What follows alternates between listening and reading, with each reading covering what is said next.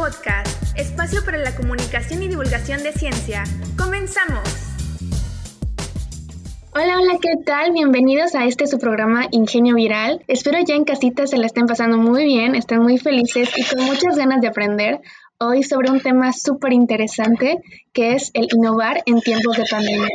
Para esto nos acompaña desde Alemania la maestra Nora Saraí Carrillo Bermejo.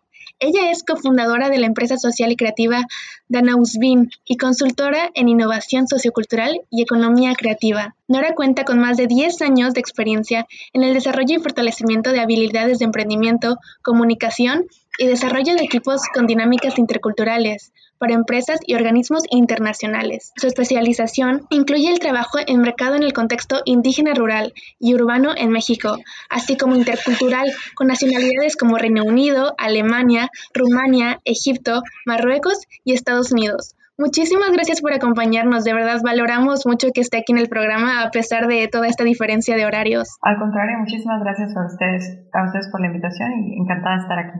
Estamos súper felices de tenerla aquí porque la verdad es que este tema lo estaba esperando mucho, a mí me interesa mucho personalmente, ya que sin duda la pandemia del COVID-19 ha sido una época muy difícil para todos, pero de lo malo lo bueno y también ha sido una oportunidad para que muchas empresas y muchas personas empiecen a tener esta chispa por la innovación. Entonces, ¿qué le parece si para empezar a platicar nos cuenta un poco sobre cómo cree que afectó la pandemia en las dinámicas de los pequeños negocios? Ok, muchas gracias.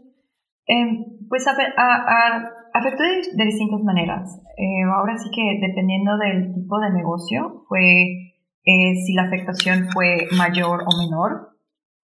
pensemos, por ejemplo, pequeños negocios en el área de turismo o pequeños negocios en el área del entretenimiento, como pudieran ser, por ejemplo, las industrias creativas, pues se fueron muy, muy afectados por el, el COVID-19. Hablamos de que no, no necesariamente debieron que enfermarse para que les afectara, pero sí todas las restricciones que se fueron dando fueron directamente proporcionales al, servicio que, entregan, por ejemplo, eh, cierre de, restaurantes, eh, cierre de, espacios donde se encontraban estas presentaciones. incluso eh, no tiene que ser necesariamente un servicio para que pudieran haber sido afectados. Por ejemplo, el arte, al cerrarse las galerías, donde es el espacio de intercambio, pues igual no hay este, este lugar de comercialización, ¿no? Y nuestro país en general estaba en un proceso que de alguna manera el COVID-19 aceleró. Eh, son dos procesos, de hecho. El primero es el cambio del uso de efectivo a tarjetas de débito y tarjetas de crédito. Y el segundo era la, el pasar en línea, ¿no? En general esta cultura de compras en línea. Cuando llega el COVID-19, eh, las personas o el, comprador aceleradamente pues tiene que estar desde casa y tiene que incluso comprar el súper o cosas básicas desde casa. Entonces todos aquellos pequeños negocios que no estaban en línea o que no encontraron la manera de, de dar este cambio eh, de 180 grados en línea se, fueron, se vieron directamente afectados. Y claro está los que, los restaurantes, por ejemplo. Eh, si bien la mayoría de las plataformas nos dan este, esta opción de pagar cuando llegas, eh, debido a que pues, el COVID se empezó a presentar también en, objetos, pues se recomendaba la, utilización de, tarjetas de crédito y de débito. Entonces esto cambia eh, a completamente utilizar plásticos o a pagar en línea para no exponerte, ¿no? Entonces pensemos que en estos dos rubros eh, aquellos negocios que a lo mejor no tenían eh, aún estos instrumentos para vender en línea, eh, no, no, no se vieron mucho más afectados al verse cortados de lleno por completo del mercado. Y esta es, es una afectación directa, ¿no? Pensemos en las afectaciones también aledañas, ¿no? cuando dices, ah, voy a vender en línea, se dice fácil, pero en realidad conlleva muchísimas cosas más. ya te entra dinero en, este, en, las cuentas, eh, hay, hay, gente, hay, hay, emprendedores de verdad en, áreas rurales de, Yucatán donde ni siquiera tienen cuentas de banco. Entonces tuvieron que abrir sus primeras cuentas de banco para poder recibir pagos en, en línea, ¿no? O para poder recibir transferencias incluso, ¿no? Em, hablemos también de, había mucha informalidad, ¿no? Entonces, esta, esta, este cruce de la informalidad a la formalidad, pues también es, es, es una travesía que se dice fácil y, todos debemos pagar impuestos porque si no lo haces también es, un crimen federal.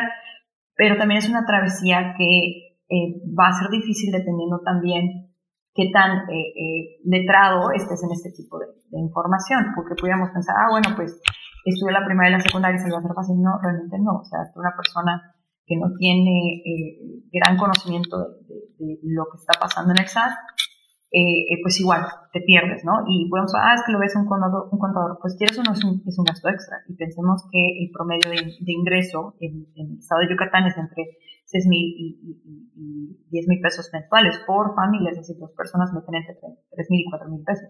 Entonces, obviamente un gasto de un contador es, es, mayor y especialmente cuando te cortan de lleno de, de tu mercado, ¿no? Entonces, vemos las implicaciones directas por eh, eh, tarjetas en línea, por este, por compras en línea, por cambio de efectivo a, a débito y pues también Claro que si es una empresa de software pequeña, pues obviamente te ido muchísimo, has crecido mucho, pero en otro tipo de, negocios que generalmente no hay estas habilidades digitales, pues sí, se vieron gravemente afectados. afectados. Ahorita que está mencionando todo eso, se me hace súper interesante porque sí, la verdad es que hace reflexionar cómo la pandemia resaltó las desigualdades, sobre todo con el aspecto de la brecha digital.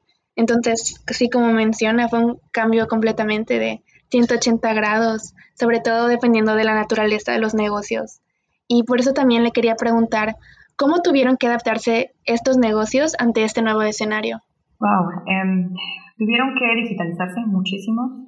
Em, me tocó ver negocios ya a nivel nacional que cuya incluso eh, valor agregado o eso, ese elemento que los hace especiales es la comunidad o es de hecho el contacto o la interacción humana y los vi transformar esa, esa interacción humana en elementos digitales, ¿no? Algo que ha sido increíble, o sea, cómo eh, mejoras esta, esta interacción humana incluso en línea. los negocios, o sea, dependiendo del tamaño del negocio, hubieron diferentes adaptaciones, ¿no? Si hablamos del pequeño negocio, pues claro está esta adaptación en línea, la fuerte desigualdad este, en, en, general en el país, o sea, si pensamos en Yucatán, Yucatán es del sureste, el, estado, el, el, tercer estado con mayor número de, de aparatos eh, conectados a Internet, digamos celulares que tienen capacidad de conectarse a Internet, smartphones. Entonces, tal vez no les fue tan mal. A lo mejor las diferentes, los diferentes eh, desafíos ha sido este, más el tema de la recepción y el tema de, de, este, de este aprendizaje de utilizar o más bien reproponer, porque estaríamos, o sea, estaríamos muy sorprendidos si yo te digo lo que son capaces de hacer en pequeños pueblos de Yucatán con, o sea, tenés hackers, pero es reproponer este, este uso de tu digital, de, tu, de tus aparatos digitales, de um, Facebook o de, eh, em, o de programación a reproponer a algo más comercial, ¿no? Que eso es, eh, eh, se dice fácil, pero no está tan fácil. O sea, no es lo mismo utilizar tu Facebook para, em, ver a, tus amigos o para eh, chismear lo que está haciendo la vecina, que utilizar Facebook, el, marketplace, las opciones para subir información. O sea, nosotros personalmente en mi emprendimiento tenemos que hacer esta adaptación donde Facebook, o sea, ya éramos en línea, pero Facebook era nuestra gran área de oportunidad y donde sí tuvimos que aprender de una manera impresionante. Todo el tema del marketplace, el tema de, lo que puedes o no puedes hacer con una fanpage o lo que puedes o no puedes hacer con, con un grupo. Nuevas modalidades de, cómo utilizar WhatsApp que todos vemos como, como WhatsApp de, comunicación entre nosotros, pues tuvieron que pensarlo también como un elemento de, de comercialización, más eh, creció el número de personas con WhatsApp Business, o sea, eh, eh, ahora sí que reproponer lo que tú tienes a tu alcance para que puedas este, adaptarlo a, a tus necesidades y es que en Yucatán sí había hasta cierto punto, sí existe hasta cierto punto la infraestructura. No se diga otros estados con, con mayores desafíos como Oaxaca, este, Chiapas, eh, eh, este, eh, Guerrero, donde sí había una fuerte falta de infraestructura. Al menos Yucatán sí tenía hasta cierto punto esta infraestructura. Entonces lo que vemos es más como, un tema de, de, lo que le llamamos soft skills, o es decir, un desarrollo a las habilidades de, este, de, enfocarse hacia la comercialización y el uso de los elementos digitales, ¿no? Y bueno, en negocios más grandes, eh, hablemos en, empresas multinacionales y corporativos, ahí sí tuvo que haber una adaptación incluso interna. porque empezaron a haber problemas eh, de, de, pues, de, comportamiento, problemas, por ejemplo, si grababan a la cámara o no grababan, y en las multinacionales. Esto sí se volvió un, un, un, problema muy fuerte, porque pues tienes países como Estados Unidos cuya ley de privacidad de datos es extremadamente fortalecida y robusta, y tienes países donde en Egipto eh, eh, a lo mejor esto no, no se ha desarrollado hasta este nivel, o incluso tienes países como Latinoamérica donde pues realmente pues te da igual si te graban o no, ¿verdad? Pero culturalmente hablando, en tu ley tienes una ley de protección de datos, este, donde sí, sí existe, ¿no? Entonces podemos hablar del caso extremo de superprotección de datos, el caso de México que tiene una ley de protección de datos a lo general, y podemos irnos al caso de, por ejemplo, que todavía esto es nuevo, y, y, realmente tampoco existe mucha concepción cultural en que, hay que es un comportamiento erróneo este, para otras culturas, ¿no?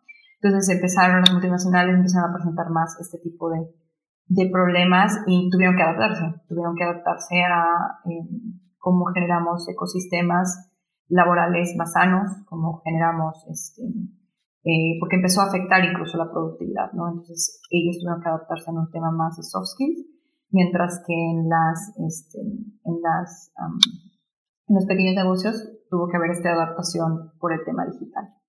Está súper interesante esto que nos comenta porque, bueno, personalmente yo nunca lo había visto de esta perspectiva. Es algo súper complejo, no solo tiene que ver con el tamaño del negocio, sino también con el área geográfica. Hay que tomar en cuenta muchísimas cosas como el marco legal, la costumbre, todo este tipo de cosas que nos está comentando. Y la verdad está muy, muy interesante. Y también le quería preguntar, o sea, ahorita ya nos comentó que algunas de las cosas que se empezaron a implementar son el reforzamiento de las soft skills, el utilizar las herramientas como Facebook, pero en un, desde un punto de vista más comercial, pero también le quería preguntar como qué tipo de innovaciones se implementaron o se están implementando actualmente para que las empresas se puedan adoptar y puedan sobrevivir. Existe todo tipo. Este, justamente eh, ahorita tengo un proyecto para ayudar a explorar ese tipo de, nuevos conocimientos. ahora sí que existen un, sinnúmero de metodologías, desde Design Thinking hasta eh, Learning Journey, eh, Discovery, eh, perdón, Descubrir Futuros, entre otros, entre otras este, metodologías que ayudan a explorar este tipo de, necesidades y para lograr innovación, ¿no? Algo que, que es muy importante acerca de, de, la innovación y me gusta decirlo cada vez que tengo oportunidad, que eh, no es innovar por innovar, o sea, eh, a veces utilizamos ligeramente la palabra innovación. Eh, lo que estamos eh, buscando cuando hablamos del tema de innovar es también, es también mejorar, ¿no? Es, es generar un impacto positivo, es alcanzar ciertos objetivos, dígase comerciales, organizacionales, para lograr eh, eh, eh, hacer crecer la empresa o hacer crecer al talento de esa empresa o a los trabajadores de esa empresa, ¿no? Entonces, estas innovaciones em, que se, implementaron o que se están haciendo actualmente van enfocadas mucho hacia los objetivos, cómo el nuevo comercio va a funcionar en una industria específica, que puede ser la de la industria este, agrocomercial o la industria este, eh, de artesanía, o sea, puede ser desde ese, esos elementos muy, muy significativos hasta eh, innovar completamente eh, cómo, cómo nos comunicamos en la empresa para mejorar la eficiencia, ¿no? Porque algo así, que algo ha sonado mucho en las empresas desde el COVID-19 es el aumento del trabajo, ¿no? Que dijiste, ah, voy a trabajar en casa y en lugar de estar de vacaciones, pues ha habido eh, eh, eh, ahora sí que una, una extensión de las horas laborales. Ahora te, te, hablan a cualquier hora o estás trabajando básicamente ya no 8 horas o 12 horas, sino 24, porque te hablan hasta la noche, ¿no? Entonces, todo este tipo de elementos generan desafíos y en base a esos desafíos, pues las empresas han, han, innovado, es decir, han, han buscado soluciones diferentes para este tipo de desafíos, ¿no? Entonces, ahora sí que va a ser dependiendo de la empresa, dependiendo de la industria, dependiendo de la necesidad de cada tipo de, negocio, eh, las innovaciones eh, que se fueron dando. Podemos pensar en algo muy simple como un artesano eh, bordando un cubrebocas para poder vender, que sí es un tipo de innovación, ¿sí? porque no es lo que realmente hacía y ahora lo encuentra como una nueva forma de ingreso, hasta este, em, empresas eh, mejorando eh, sus políticas internas para eh, tener horarios de, trabajo más decentes y un, trabajo laboral muchísimo más armónico y, eficiente, ¿no? Entonces, ahora sí que dependiendo de la necesidad de la empresa y el tipo de industria. Me encantó todo esto que nos acaba de comentar porque siento que nos podemos identificar todos. O sea, con esto del home office creo que muchos pensamos de que no vamos a estar súper cómodos y vamos a trabajar menos, vamos a ser más productivos, pero nada que ver, o bueno, por lo menos en muchos casos nada que ver. Entonces sí, se necesitan mucho este tipo de, innovaciones que, que nos comentas para que definitivamente podamos estar siendo productivos, pero también abarcar con todo lo que representan estos retos de la pandemia. Y por eso igual me da mucha curiosidad preguntarle sobre qué iniciativas de innovación están existiendo, pero sobre todo la que usted está desarrollando, si nos pudiera comentar un poquito más sobre la que usted está emprendiendo actualmente. Puedo hablarte un poco de lo que estamos haciendo en mi negocio, por un tema de protección de datos, no puedo hablarte mucho de los demás proyectos, pero al menos en, mi, en, nuestra startup, con mi, con mi socia Alejandra Escamilla, lo que implementamos eh, fue bazares digitales a través de Startup. Eh, estuvimos revisando. Ahora sí que no inventamos el hilo negro. Pues digo, innovación es simplemente proponer o mejorar o adaptar algo nuevo. No necesariamente tiene que ser completamente nuevo. Tal cual, vimos una metodología que estaban aplicando en Colombia por Medicaid. Eh, mi socia este, en sus tiempos eh, de inicio de, de, laborales pues vendía Medicaid y seguimos siendo un poco fans. Eh, pero sobre todo las estrategias de negocio que tiene este, que tenían nos han servido mucho y, y, vimos este, esta, este tipo de bazares o este tipo de dinámicas que se hacían en Colombia. Y dijimos, eso está muy padre, o sea, pudiera funcionar. Sobre todo para eh, evaluar nuevos, nuevos productos en tipo de pandemia, ¿no? Todos están en casa, todos estén, eh, pueden, todos están conectados a través del WhatsApp y demás, ¿no?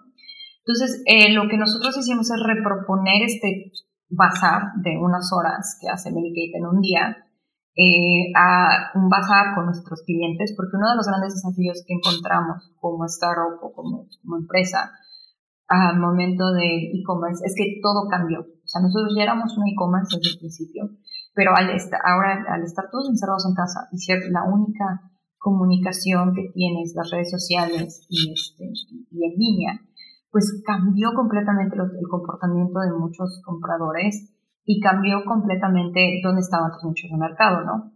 Es decir, dónde están tus compradores. Por ejemplo, tenías claro que en ciertos grupos estaban tus compradores o tenías claro que en ciertas plataformas, en Instagram está la gente joven o en Facebook está la gente, están los millennials y en Instagram están los millennials. O sea, esto cambia. O sea, cuando, cuando viene la pandemia, eh, ahora sí que hay un mix de todo. Puedes encontrar a, a, a la mamá o, al, o a, la, este, a, la abuelita ya en TikTok.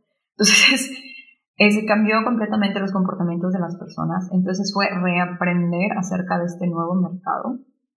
Eso fue eh, una iniciativa que nosotros tuvimos para, para el tiempo de pandemia, reaprender estos nuevos mercados y explorar esos nuevos mercados con esta metodología que, que habíamos visto en Colombia.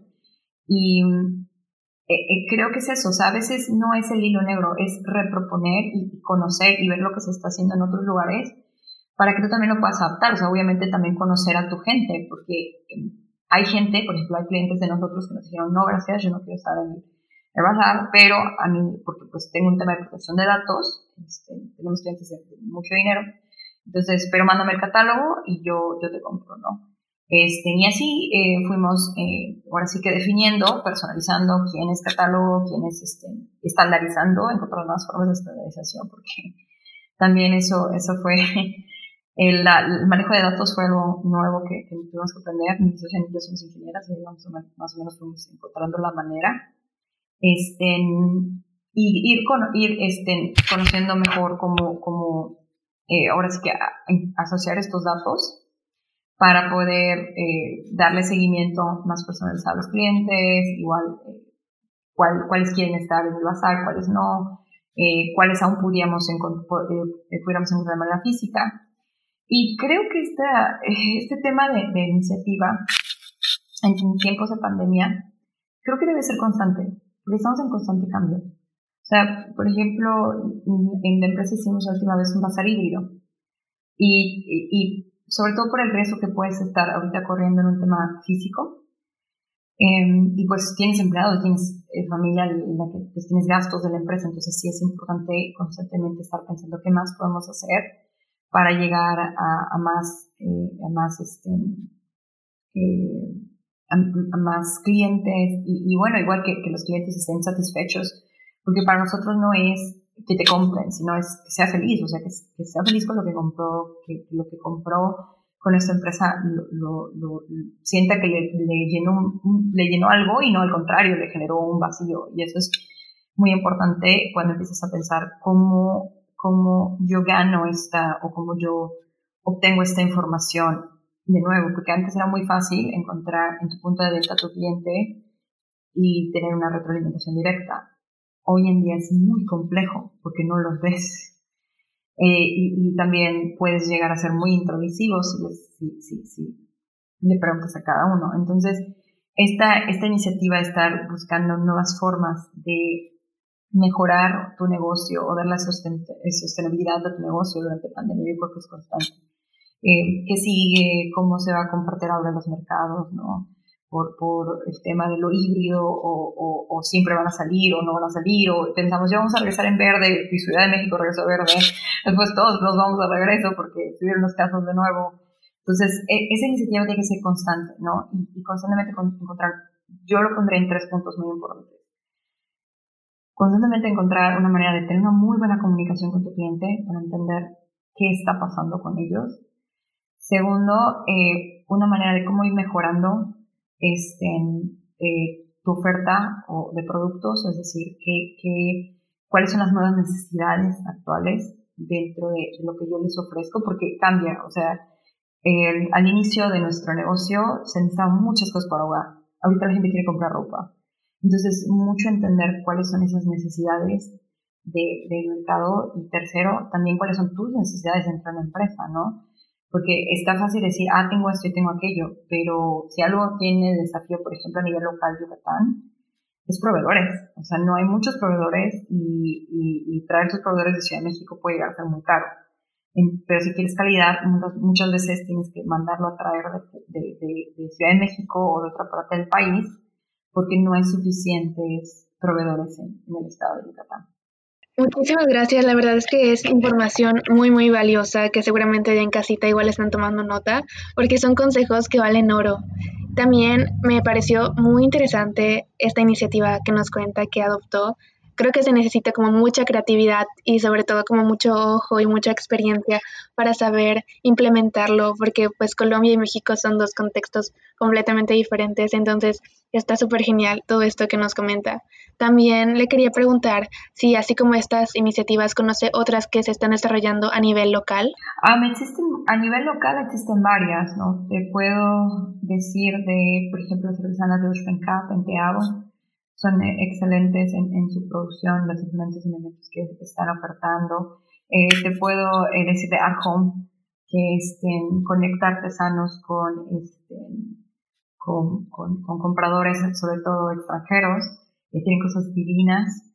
El Instituto Yucateco del Emprendedor no es propiamente un, un, este, un, un, un startup, pero tienen muchísimos eh, eh, una amplia gama de, emprendedores que están haciendo, que están generando cosas muy padres, muy interesantes, incluso en videojuegos, hay varios este, por ahí haciendo elementos de videojuegos de que estamos en casa o que en estamos momento de relajar, de relajarnos, hay mucho, hay mucho ahí que pueda haber, que pueda haber. Em, entonces, hay varias, eh, hay varios, yo creo, negocios y honestamente, en este tiempo de pandemia, he visto tanto, tantos amigos que cerrar sus negocios y he visto tantos negocios con los que crecí y quemaba y que cerraron, que yo creo que todo negocio que haya sobrevivido esta pandemia es innovador a su manera. ¿no? En común les recomiendo mucho el Splash, donde hay este, ahí hay, hay, hay, se está empezando a reactivar el tema del turismo, que visiten el turismo local. Este Splash es una, es un acuaparque donde pueden tener este, en esta, esta experiencia este, con cuidado y con todos los, los cuidados COVID-19. los bazares en general, este, que, los visiten, ahí hay mucho, mucha oferta local, e, están, están, constantemente repensando la manera en que, estén, en que pueden ellos ahora sí que ofertar las cosas de manera, de manera sana y de manera este, eh, con cuidado, ¿no? Y, y, y, bien, ¿no? Ofreciendo un, un, algo más, ¿no? Por ejemplo, Totem Bazar estuvo haciendo varias cosas interesantes en video, este, para todas las personas que, que puedan utilizar su Instagram para seguirlos. Entonces, cómo ofertar diferentes eh, productos de los que están colaborando con ellos. Este, también puedo hablarles de diferentes marcas que están tratando de salir adelante este, en, en lugares específicos como Cachito México, entre, otros, que están en Mercado 60, ¿no? Mercado 60, claro, está como han logrado sobrevivir, a pesar de que son del área restaurantera, este, en toda la pandemia. Entonces yo creo que todos esos negocios que han salido adelante frente a la, a la pandemia son un ejemplo de resiliencia y son un ejemplo de innovación y de adaptación ante esta pandemia. Entonces, creo que hay, hay mucha oferta. Yo sí les diría que consuman local, que, este, que se acerquen al, productor o al creativo este, yucateco. Me quedo mucho con esa frase sobre de que todos los negocios que sobrevivieron a la pandemia son innovadores a su manera, porque coincido totalmente. O sea, no importa qué tan pequeño o tan grande el negocio, el que haya sobrevivido ya es algo súper impresionante y que vale la pena admirar. Y también muchas gracias por este consejo. Es súper importante apoyar el consumo y el turismo local. A veces no valoramos todas las cosas que tenemos en Yucatán y tenemos cosas súper padres, marcas muy bonitas que debemos apoyar porque pues están trabajando mucho para ser exitosos. Entonces también tenemos que ser consumidores responsables. Y pues ya nos dio muchísimos tips y consejos para sobrevivir a estas estos retos y todo esto que ha supuesto la pandemia. Pero quería preguntarle por un último consejo para aquellas pequeñas empresas y o startups o todos aquellos que nos escuchan en casita y que tienen una empresa, ¿qué recomendaciones se deben tomar en cuenta para adaptarse ante las condiciones de la pandemia? Hay algo, llamado cadena de valor, que es donde están todos los elementos que forman tu negocio, eh, desde que lo la idea de un producto en específico hasta, hasta que pues llega a tu, a tu usuario, a tu cliente o a quien recibe este servicio. Obviamente esto se vuelve más complejo si tienes un producto, así tienes un servicio. Pero yo les diría que se pongan en el lugar de su cliente. y en el lugar de sus empleados. Así que dos, hay dos, hay dos áreas. Eh, el cliente es ahora sí que es el que, el que más hay que entender. Y, y sí les aconsejo, les aconsejaría que se pongan en el lugar del cliente. Le estoy dando una calidad que yo aceptaría. Estoy entendiendo sus necesidades. Em, igual, o sea, mucha resiliencia porque no todos los clientes están en su mejor momento con la pandemia también. Pero hay que entender que todos estamos pasando por un proceso pues, desafiante entonces, sí les diría que, que, hagan este recorrido por todo lo que conlleva llevar y en este recorrido van a ver a, sus empleados, en su, en su recorrido van a ver a sus, a sus clientes y, eh, y ponerse en el, zapato, en el zapato de ambos, porque el, el empleado puede estar todo, dando todo lo que tiene dentro de, este, dentro de este elemento desafiante y no significa que sea suficiente para nosotros también. Y no es porque no, no sea suficiente, sino porque también hay, diferentes necesidades y bueno, en esta pandemia yo creo que para ningún dueño es suficiente por todos los desafíos que existen, pero sí tratar de llegar a un punto medio, ¿no? La familia nuestra, nuestros empleados son nuestra familia y, y el que ellos estén bien también a nosotros nos va a hacer bien, porque si ellos no están bien, pues nuestro negocio tampoco. Y si nuestro negocio también no está bien, eh, pues tampoco podemos ofrecer algo de calidad a nuestro cliente, ¿no? Entonces es eh, tratar de, de, hacer este recorrido y ver dónde están esos, esas áreas de oportunidad y dónde están esos, esa empatía con ambos mis clientes y mis empleados para ir mejorando y fortaleciendo áreas. Y no hay negocio perfecto, ¿no? Siempre se puede mejorar. Si no le encuentras un defecto a tu negocio, entonces este, creo que creo que ya está el defecto, ¿no? es muy importante analizar toda nuestra cadena para poder tener claro esas áreas de oportunidad, porque siempre se puede ser mejor. Wow, la verdad es que este programa ha sido súper bonito. Creo que hemos aprendido un montón y sobre todo son consejos que podemos aplicar inmediatamente. Es algo como muy tangible que podemos pasarlo a que sean acciones y que sin duda nos va a beneficiar mucho. Entonces, muchísimas gracias por acompañarnos el día de hoy. ¿Algún mensaje final que quiera decirles a todos los que nos escuchan? Pues eh, fuerza. es, no, está, no está fácil la pandemia, pero eh, tenemos dos opciones o nos sentamos a lamentarnos o, nos, o analizamos y nos movemos, ¿no? hay, hay, hay, decisiones difíciles que tomar y hay decisiones eh, eh, y hay sacrificios hasta cierto punto que hacer para poder enfrentar la pandemia. Por sacrificios me, me, refiero a que a veces no, no hay que salir, eh, aunque estemos fastidiados o estemos muy, muy estresados dentro, eh, no hay que salir, este, no hay que cuidarnos mucho. Eh, también si hay que salir, hay que apoyar, si salimos hay que apoyar a los, pequeños negocios locales. Y ahora sí que fuerza, eh, todos estamos tratando de, o sea, lo desde aquí Alemania, lo estoy viendo también. Obviamente eh, la situación es, es diferente, pero solo trabajando juntos como mexicanos realmente podemos hacer un cambio, ¿no? Este, yo sí, ahorita estoy en Alemania, pero después me regreso en dos semanas, o sea, estoy, estoy viviendo ya, estoy y ahora sí que esforzándome allá y pues que nos esforzamos todos, ¿no? Para sacar adelante nuestro país.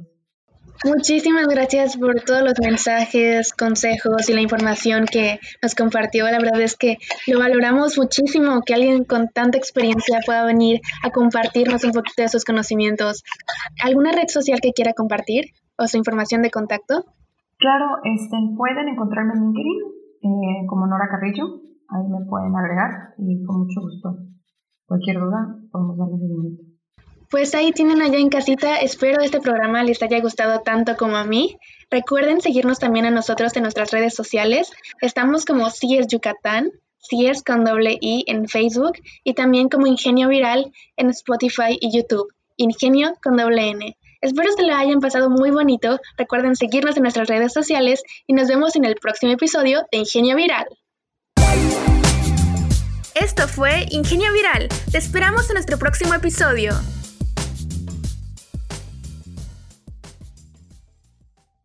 Ingenio Viral es una producción de la Secretaría de Investigación, Innovación y Educación Superior del Estado de Yucatán. El contenido de este programa es con fines de divulgación, sin ánimos de lucro, por lo que no viola los derechos de propiedad intelectual ni derechos conexos. Las opiniones vertidas en este programa son responsabilidad de los participantes. La CIES apoya la libertad de expresión y el respeto a la pluralidad. Queda prohibida la reproducción, total o parcial, directa o indirecta del contenido de la presente obra, sin contar previamente con la autorización expresa y por escrito de las partes en términos de la Ley Federal de Derecho de Autor, Mérida, Yucatán, 2021.